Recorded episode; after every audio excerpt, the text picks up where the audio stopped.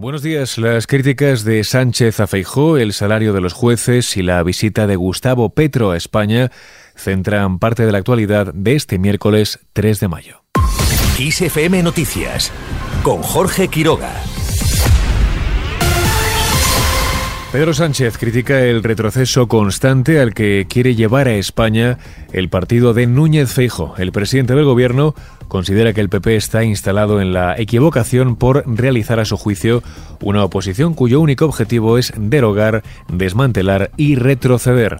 Acusa a Feijó de maniobrar con intereses ocultos por reunirse con los fiscales conservadores. Tenemos una oposición que maniobra en Bruselas contra los intereses de España una oposición que maniobra con la Constitución para bloquear la renovación del Consejo General del Poder Judicial y continuar secuestrado el Poder Judicial, el gobierno de los jueces. Y hoy nos hemos enterado de que el señor Feijó se reúne a hurtadillas, de escondida, a puerta cerrada, con fiscales eh, conservadores para asumir compromisos de derogación de leyes que hemos aprobado durante esta legislatura. La Unión Progresista de Fiscales ya ha pedido la dimisión de la presidenta de la Comisión de Ética, Consuelo Madrigal. Entienden que la reunión de la Asociación de Fiscales con el presidente del PP, Alberto Núñez Feijo, contraviene el código ético. También creen que ese tipo de encuentros puede ir en demérito de la consideración de la ciudadanía a la justicia y por eso piden la dimisión.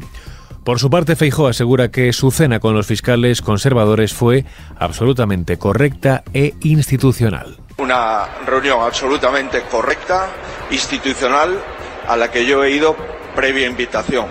Y les he transmitido a los fiscales que creo en la carrera fiscal, en la independencia de los fiscales, que no nombraré jamás a un fiscal general del Estado que forme parte de mi gobierno y que no nombraré en puestos de la estructura de fiscales a personas que lleven menos de cinco años de salida de un cargo público, un cargo político. Por tanto, la independencia de la Fiscalía me parece determinante.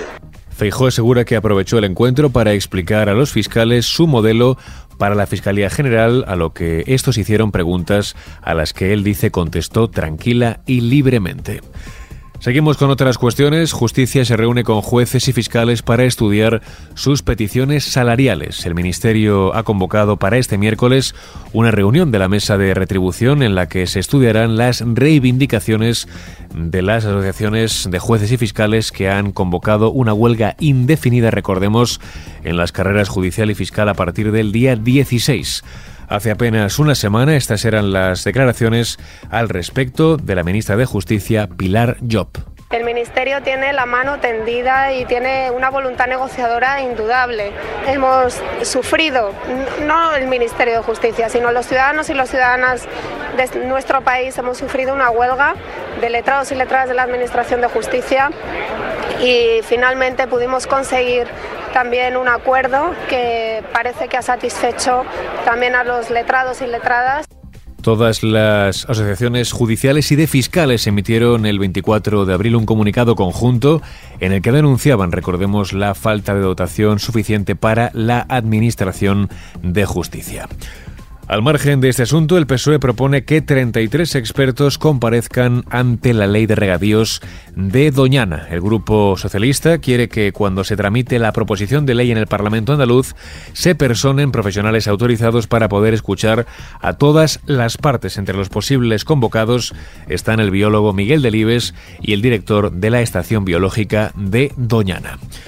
Por otro lado, Gustavo Petro inicia su visita a España. El presidente de Colombia comienza una visita de Estado con una cargada agenda que incluirá sendas reuniones con el rey y con Pedro Sánchez. Tendrá como eje la apuesta por la paz en su país y en la que España intentará escenificar la sintonía entre ambos gobiernos.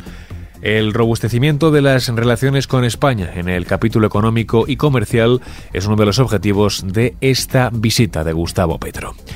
Más temas, el gobierno destina 1.300 millones de euros a reforzar la formación profesional. El Consejo de Ministros aprobará hoy esta inversión para reforzar aún más este sector, tal y como avanzó el pasado fin de semana Pedro Sánchez. Según las previsiones, los 1.300 millones para reforzar la FP en España, que aprobará este miércoles el gobierno, se destinarán a aumentar en 45.000 las plazas de FP bilingüe, a instalar 824 centros más de capacitación digital y 1.500 aulas de tecnología y emprendimiento. Y terminamos este repaso informativo con la previsión del tiempo para hoy.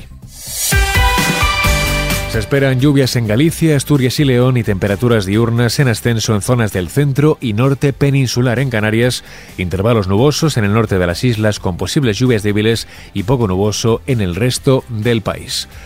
Así lo dejamos. Susana León estuvo una mañana más al frente del control de sonido. Ya sabes, puedes seguir al tanto de todas las noticias en nuestro podcast y en los boletines informativos de XFM.